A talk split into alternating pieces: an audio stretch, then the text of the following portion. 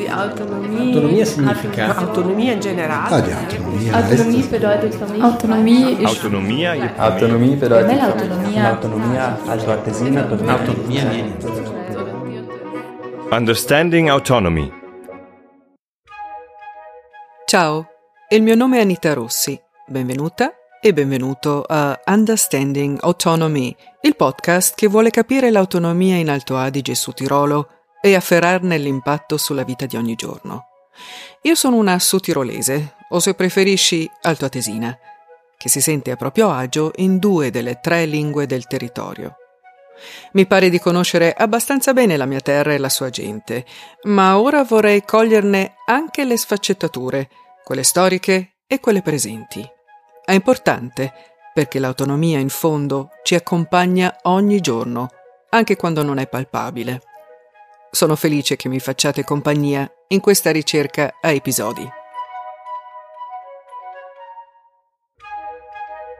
In der heutigen Folge möchte ich mich mit dem Thema Vielfalt beschäftigen. Wenn von Diversität die Rede ist, dann denken wir in Südtirol zunächst an die drei Sprachgruppen im Land.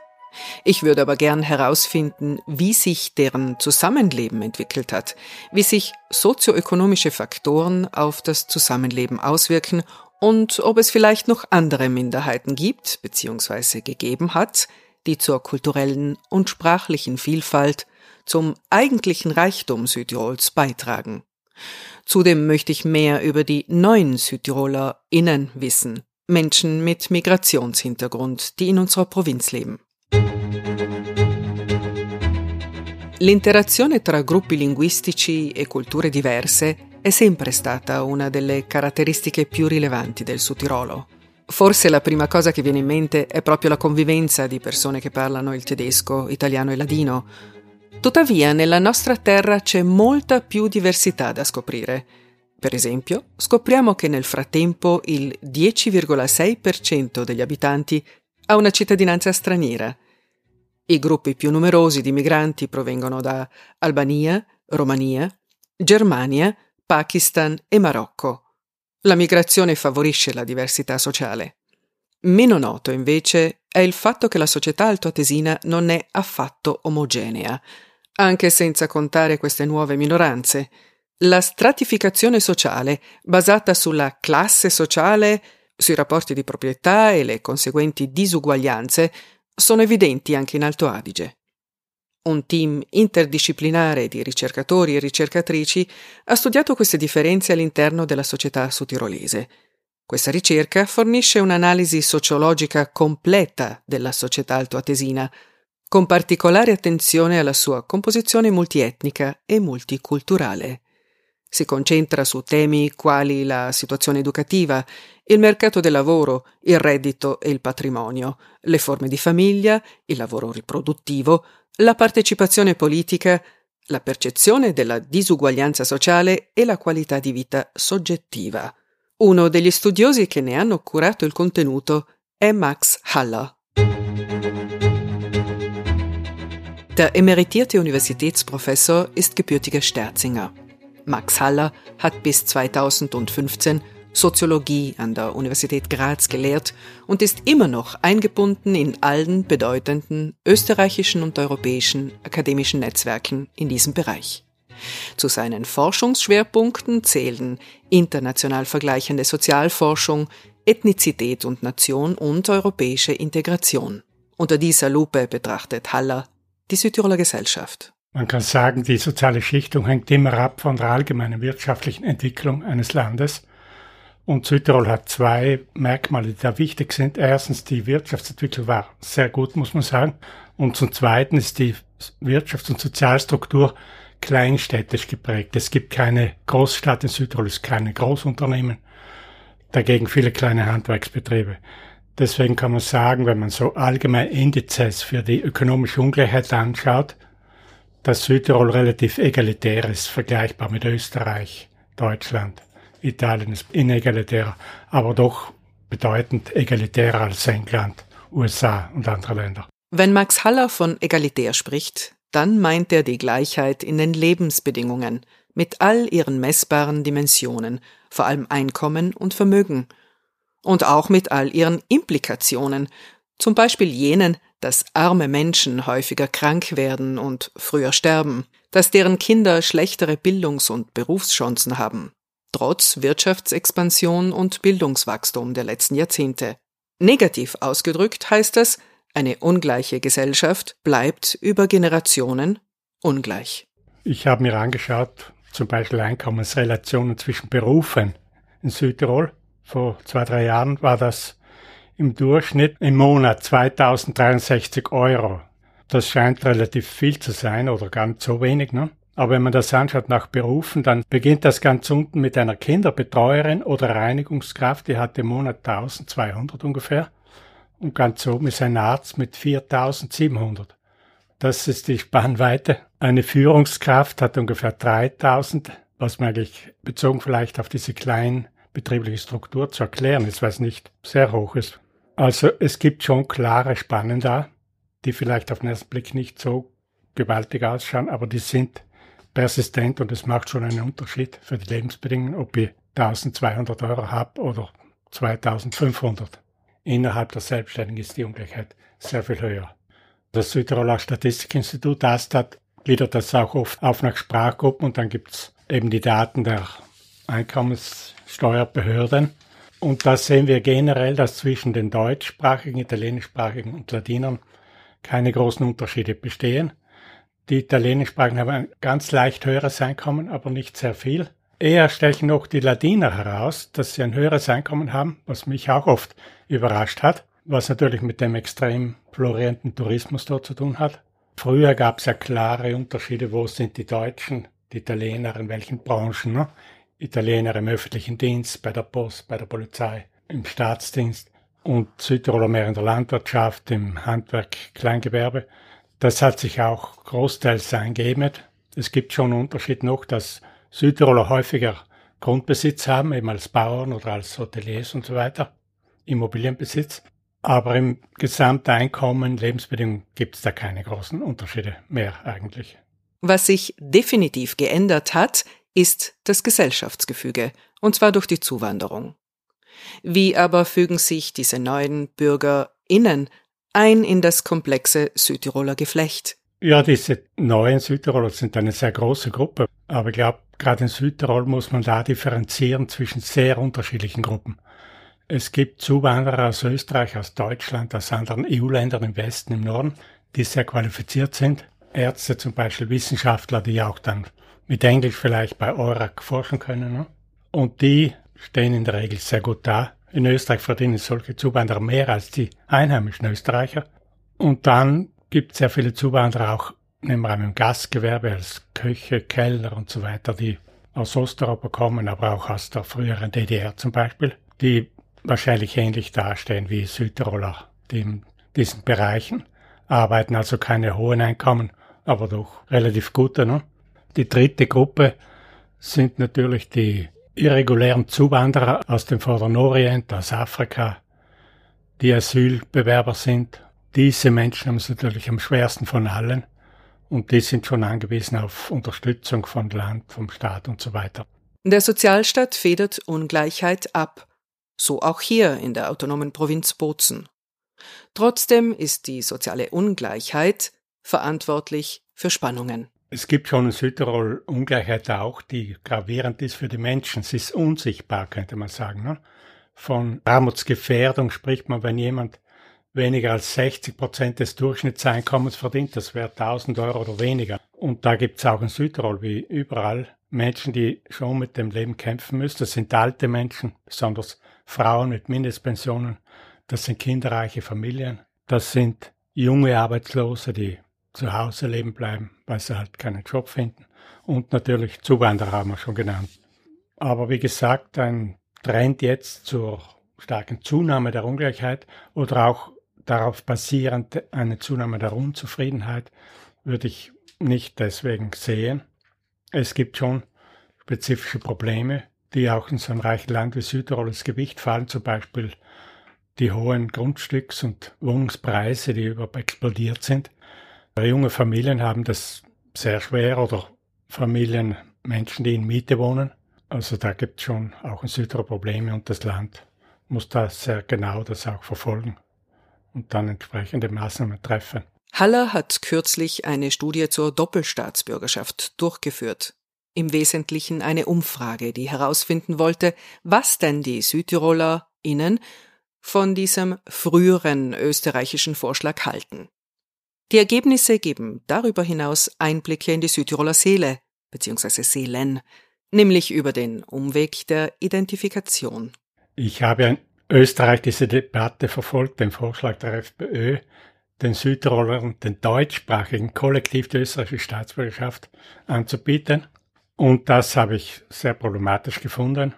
Staatsbürgerschaft ist ein sehr wichtiges Element, ein ganz wichtiger Aspekt der sozialen Rechte, die man hat.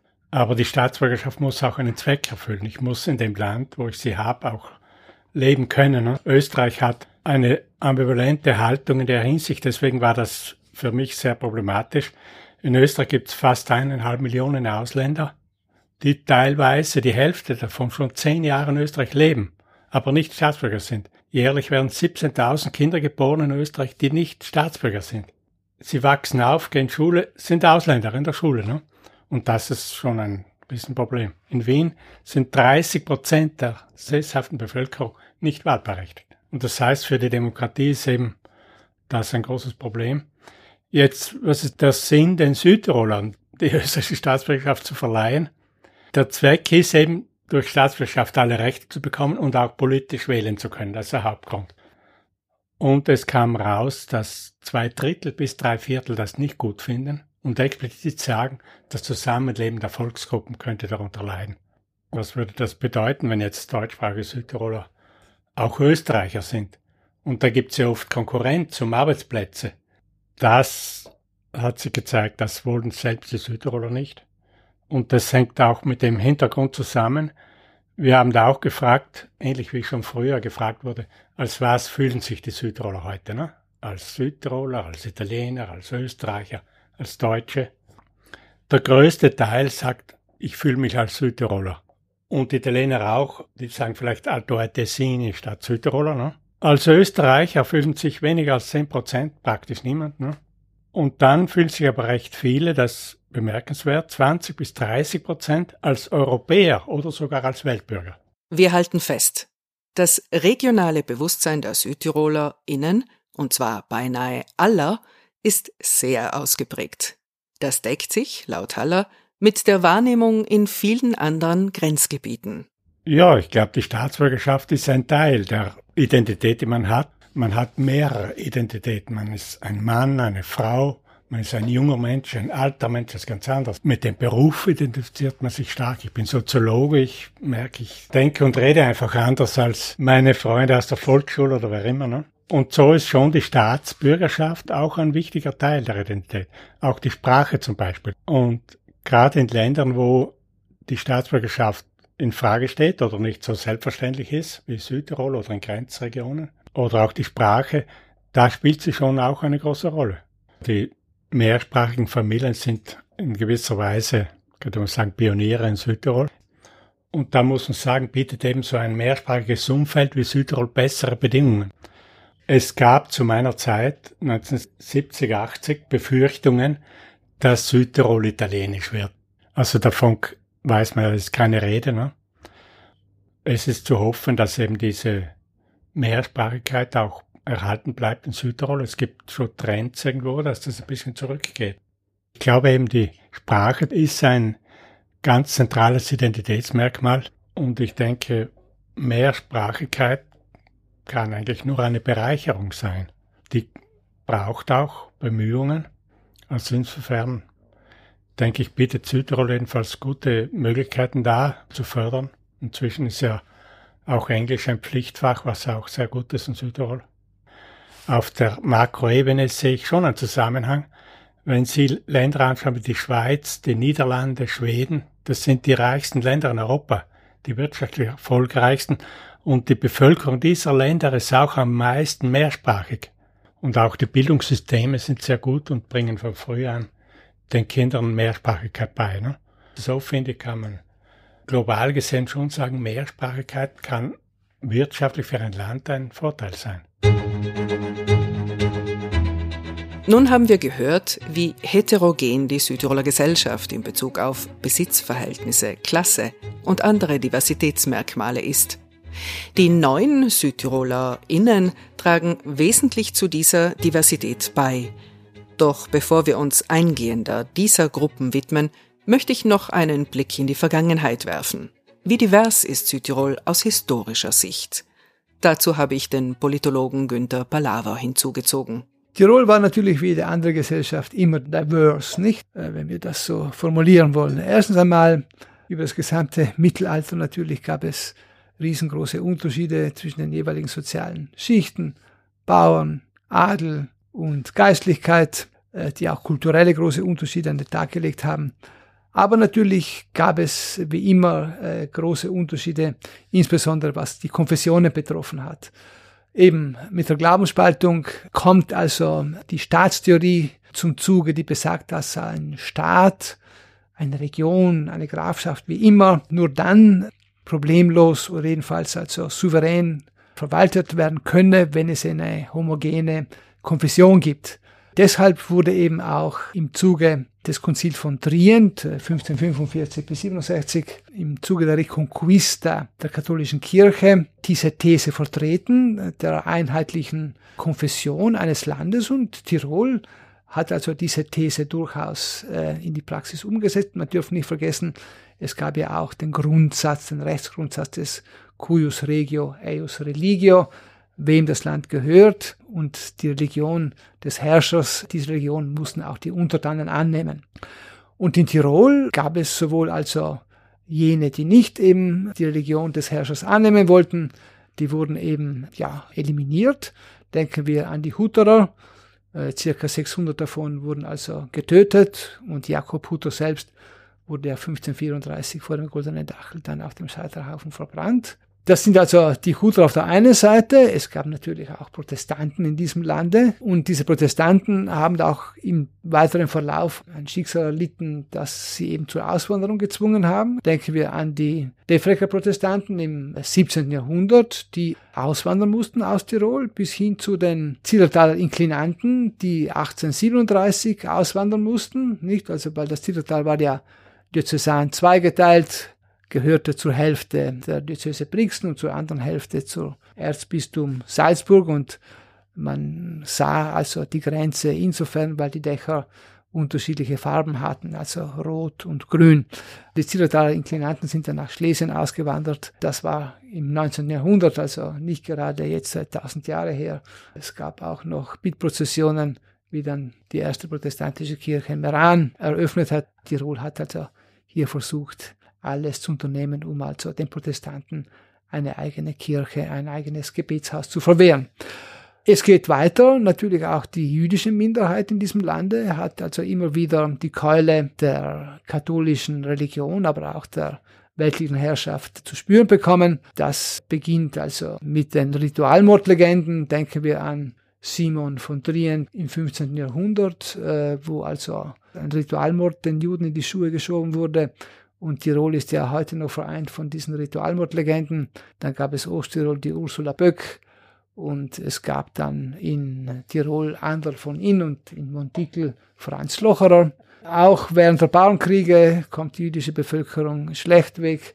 Es geht weiter, auch 1809 Aufstand Tirols und, und, und. 1938, wie auch in Italien die Rassengesetze eingeführt worden sind, 1943 bei eben der Besetzung Italiens durch die deutsche Wehrmacht, wo also die jüdische, äh, die Mitglieder der jüdischen Kultusgemeinde Meran alle nach Auschwitz gebracht worden sind, ermordet worden sind, außer eine Frau, die liechtensteinische Staatsbürgerin gewesen ist. Und auch nach 45 gab es natürlich einen versteckten Antisemitismus in Südtirol. Das, wie gesagt, zum einen. Und heute natürlich gibt es auch äh, andere Religionsgemeinschaften. Denken wir etwa an die muslimischen Mitbürger und Mitbürgerinnen. Auch da gab es also in der Vergangenheit große Debatten, ob man nun eigene Gebetshäuser einrichten könne oder nicht. Noch ist es zu keiner Debatte gekommen über die Errichtung einer Moschee. Ich möchte sehen, wie diese Debatte aussehen würde. Wir sehen also in dieser Hinsicht gab es immer Minderheiten, wo eben wir als Minderheit mit anderen Minderheiten nicht immer als Minderheit umgegangen sind. Ein Wandel hat stattgefunden. Von der armen Provinz, aus der viele, vor allem in Richtung Österreich und Deutschland, migrierten, hin zu einem Zielland für Migration. Und zwar aufgrund von Wohlstand und Arbeitsmöglichkeiten. Doch wir müssen dabei differenzieren. Es gibt zum einen die italienische Binnenmigration und zum anderen die internationale Zuwanderung. Derzeit leben Menschen aus 144 Herkunftsländern in Südtirol. Fast 35 Prozent dieser ausländischen Bevölkerung kommt aus einem EU-Mitgliedstaat. Weitere 29,4 Prozent entfallen auf die europäischen Nicht-EU-Staaten, während ein weit kleinerer Teil dieser Menschen mit ausländischem Pass aus anderen Kontinenten stammt. 18,3 Prozent aus Asien und 13,3 Prozent aus Afrika. Das ergibt ein ziemlich buntes Bild des Phänomens Migration in Südtirol.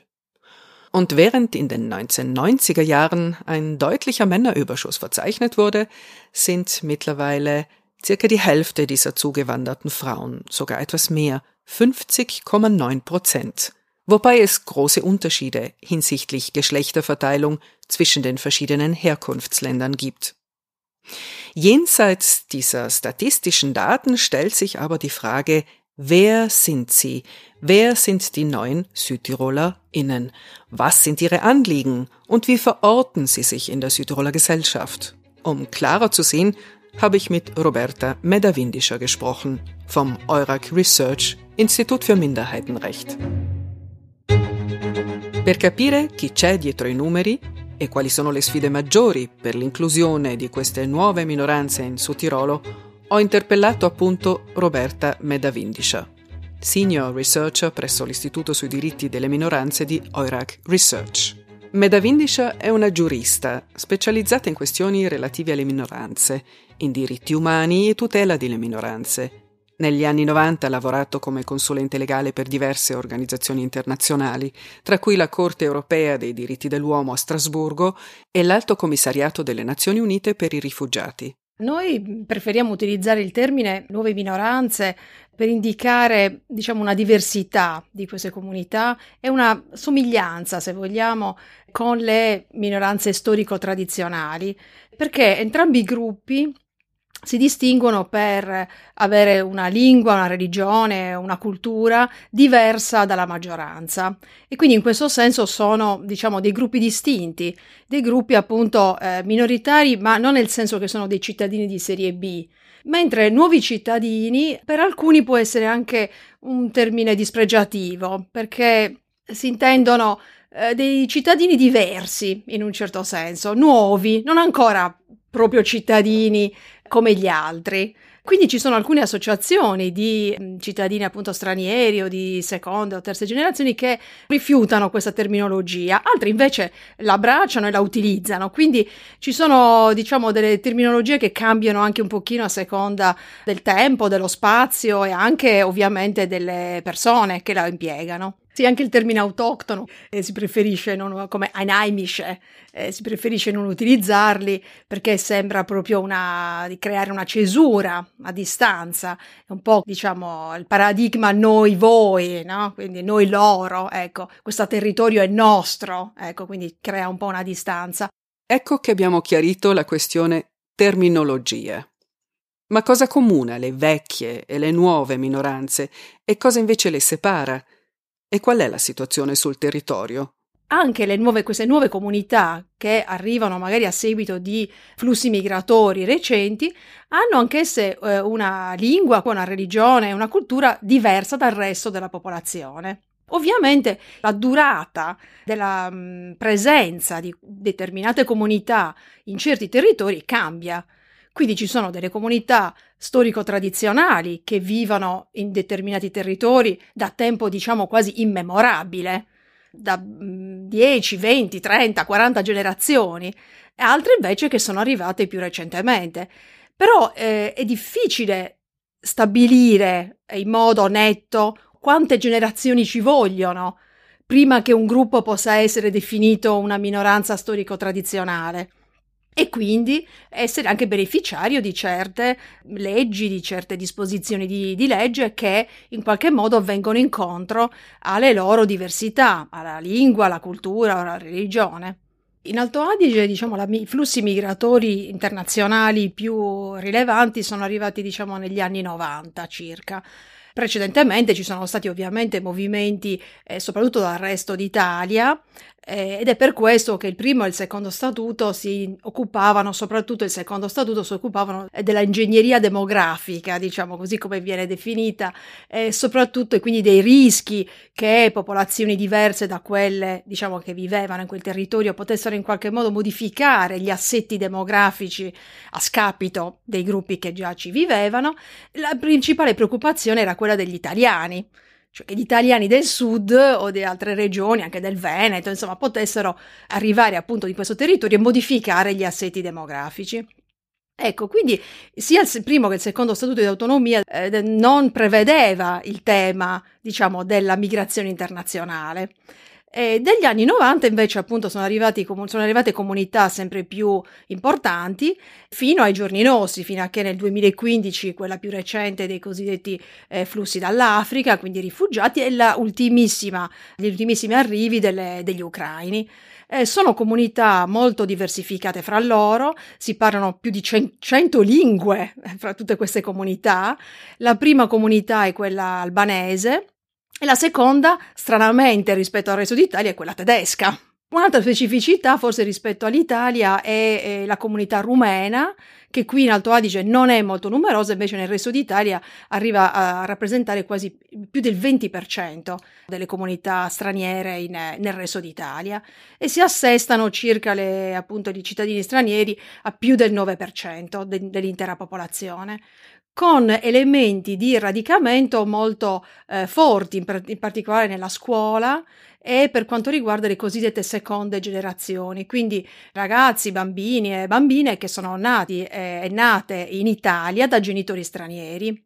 E questo ovviamente ha un impatto anche su quella discussione che sta avvenendo adesso in Italia sullo Iuscole, e sulla possibilità che questi e anche i bambini che sono arrivati comunque entro l'età di 12 anni e hanno eh, svolto almeno 5 anni di scuola possano ottenere la cittadinanza italiana. Worum ging's im Projekt Von der Schule in die Arbeitswelt? Jugendliche mit Migrationshintergrund in Südtirol, das von 2016 bis 2019 am Institut für Minderheitenrecht von Eurac Research durchgeführt wurde. Ein interdisziplinäres Team von Forscherinnen beschäftigte sich mit den Lebenswelten und Schwierigkeiten von Jugendlichen mit Migrationshintergrund in Südtirol. Kinder von migrierten Personen sind ein nicht mehr wegzudenkender Bestandteil der heutigen Südtiroler Gesellschaft. Diese Jugendlichen der zweiten Generation sprechen im Allgemeinen mindestens eine der Landessprachen fließend und haben italienische Schulabschlüsse. Dennoch stoßen sie beim Übergang von der Schule in den Arbeitsmarkt auf besondere Hürden.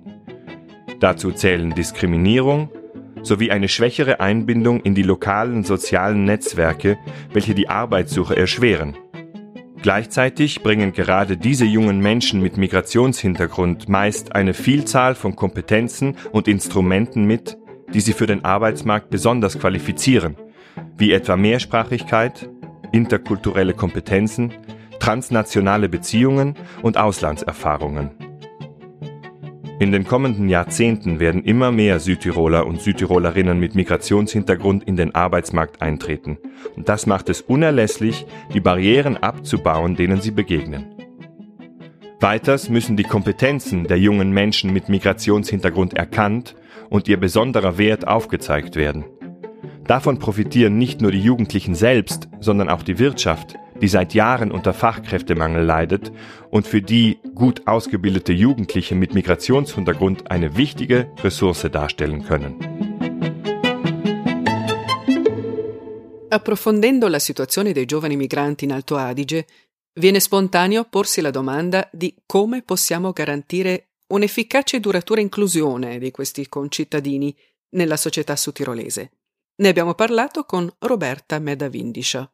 Il eh, sistema altoatesino per molti aspetti è molto positivo in termini di integrazione, a livello di accesso ai servizi, alla scuola, ai mm, servizi di base, quindi ci sono molti aspetti, anche il mercato del lavoro, che comunque eh, in generale anche dopo il Covid conta di una eh, diciamo disoccupazione piuttosto bassa rispetto al resto d'Italia, ma comunque i valori della disoccupazione fra appunto la popolazione locale e i cittadini non europei, quindi cittadini stranieri eh, non EU, è una differenza abissale.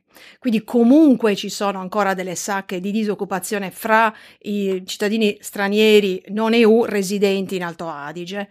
Quindi in generale però diciamo che la situazione è piuttosto positiva anche grazie a questo mercato del lavoro così dinamico e attivo.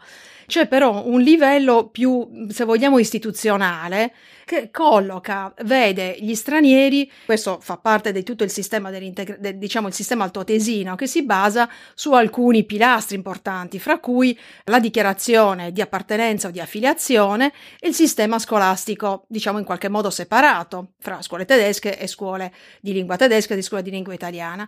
E ovviamente i, gli cittadini stranieri sono in qualche modo tenuti a far parte di una di queste gruppi storici almeno eh, per ottenere certi contributi e certe altre prestazioni. Quindi il sistema altoatesino in qualche modo non riconosce l'esistenza di questa altra realtà, così come non la riconosce anche per quanto riguarda le coppie, per esempio le persone mistilingui, o lo fa in modo molto mh, mm, marginale. Quindi in questo senso non viene riconosciuta, almeno a livello istituzionale, questa presenza, il che però in sé per sé non sarebbe un problema, perché potrebbe voler dire che allora questa comunità viene integrata e pur mantenendo diciamo, il riconoscimento delle associazioni e di altri diritti che queste comunità comunque hanno, in qualche modo devono far parte del sistema esistente che suddivide la, la popolazione in questi gruppi linguistici ed è quello che è stato chiamato l'istituzionalizzazione dell'etnia. Quindi quello che eh, forse manca è a livello anche di discorso pubblico, ehm, un riconoscimento dell'esistenza di questa comunità e della loro diversità.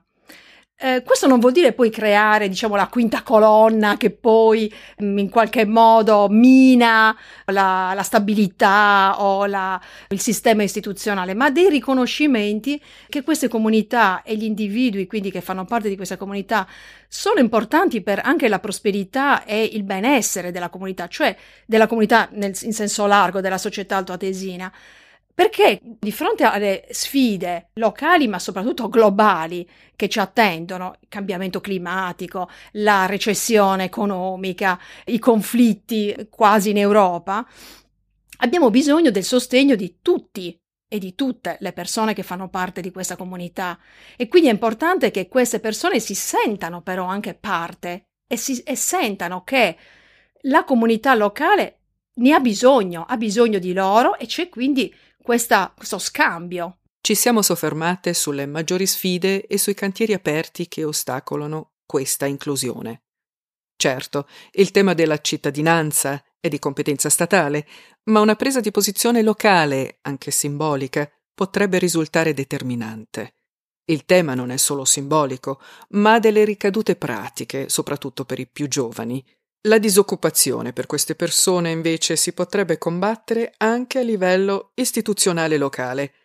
Come si fa del resto per l'apprendimento linguistico? La politica ovviamente ha le sue responsabilità, ovviamente la politica risponde anche al proprio elettorato e quindi è un percorso che anche la società civile deve eh, affrontare. Ricordo però che quando c'è stata appunto la cosiddetta crisi, come viene chiamata un, con una vena un po' securitaria, la crisi dei rifugiati del 2015, proprio la popolazione locale si è attivata forse anche più delle istituzioni e ci sono state moltissime eh, associazioni, attività di volontariato del terzo settore che hanno forse anche sopperito in un, in un certo senso al, alle necessità di queste persone che arrivavano senza nulla in mano.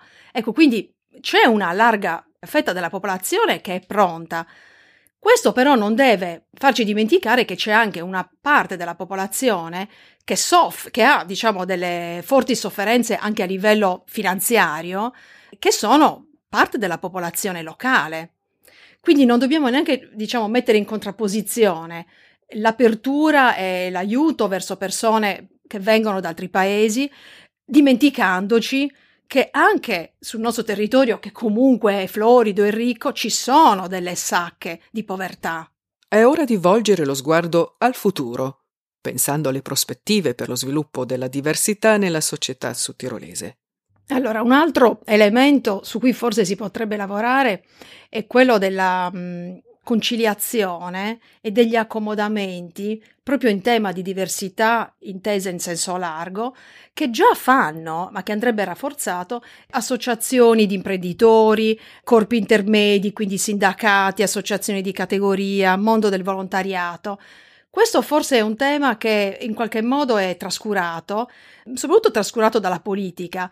Cioè noi vediamo che eh, proprio in tema di diversità gli imprenditori e i sindacati mettono in campo delle iniziative eh, che sono molto progressiste, molto avanzate, perché hanno bisogno che i lavoratori, per esempio, in qualche modo riescano a conciliare le proprie diversità, per, per, esempio religiose o linguistiche, o anche con le proprie famiglie, per esempio, il fatto che debbano magari per andare a trovare i propri familiari che vivono all'estero assentarsi per lunghi periodi, riescono comunque a trovare delle eh, forme di conciliazione, di adattamento, degli aggiustamenti che andrebbero valorizzati. L'Alto Adige effettivamente ha proprio nel proprio DNA una capacità rispetto a altri territori di riuscire a trovare quegli accomodamenti e quelle flessibilità. Io lo vedo forse perché non sono di qua e quindi forse lo vedo come una sorta di eh, osservatore esterno.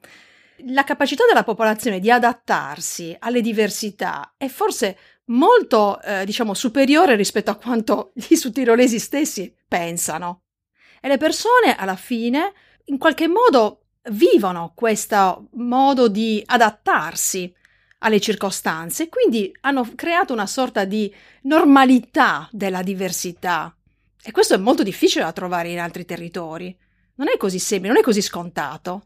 E questa flessibilità è anche di passare da una lingua ad un'altra, ma non solo, come sappiamo, la, il passaggio da una lingua ad un'altra comporta anche un passaggio di cultura, se vogliamo, di atteggiamenti diversi. E questo è comunque da valorizzare e spesso mm, lo diamo quasi per scontato, ma non è così scontato. Die Autonomie und ihre Geschichte haben also die Südtiroler Bevölkerung flexibel gemacht. Sie haben, wie Roberta Medavindischer meint, eine Normalità della diversità entwickelt, also eine Normalität in der Diversität, die laut ForscherInnen ausgeprägter ist als anderswo, auch wenn sie offiziell kaum thematisiert und gewertschätzt wird.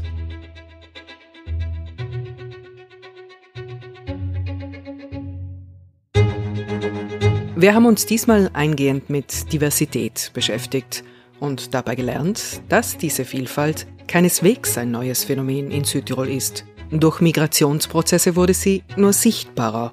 Eine Entwicklung, die Südtirol mit vielen anderen europäischen Ländern übrigens gemeinsam hat. Neben der Migration gibt es aber auch andere globale Themen, die uns auch auf lokaler Ebene beschäftigen, zum Beispiel den Klimawandel und die Gestaltung einer nachhaltigen und gerechten Gesellschaft. Auch diese Aspekte werden wir uns vorknüpfen in einer eigenen Folge von Understanding Autonomy. Zuerst aber gehen wir ein neues Kapitel an und setzen uns beim nächsten Mal mit der zentralen Rolle der Kultur im Autonomieprozess auseinander. Bis dann. Das war Understanding Autonomy, eine Podcast-Serie der autonomen Provinz Bozen-Südtirol in Zusammenarbeit mit dem Center for Autonomy Experience von Eurac Research. Avete ascoltato Understanding Autonomy, una serie podcast della provincia autonoma di Bolzano Alto Adige, in collaborazione con il Center for Autonomy Experience dell'Eurac Research. Questo war Understanding Autonomy. Na linea del podcast la provincia autonoma di Bolzano Südtirol in collaborazione con il Center for Autonomy Experience de Eurac Research.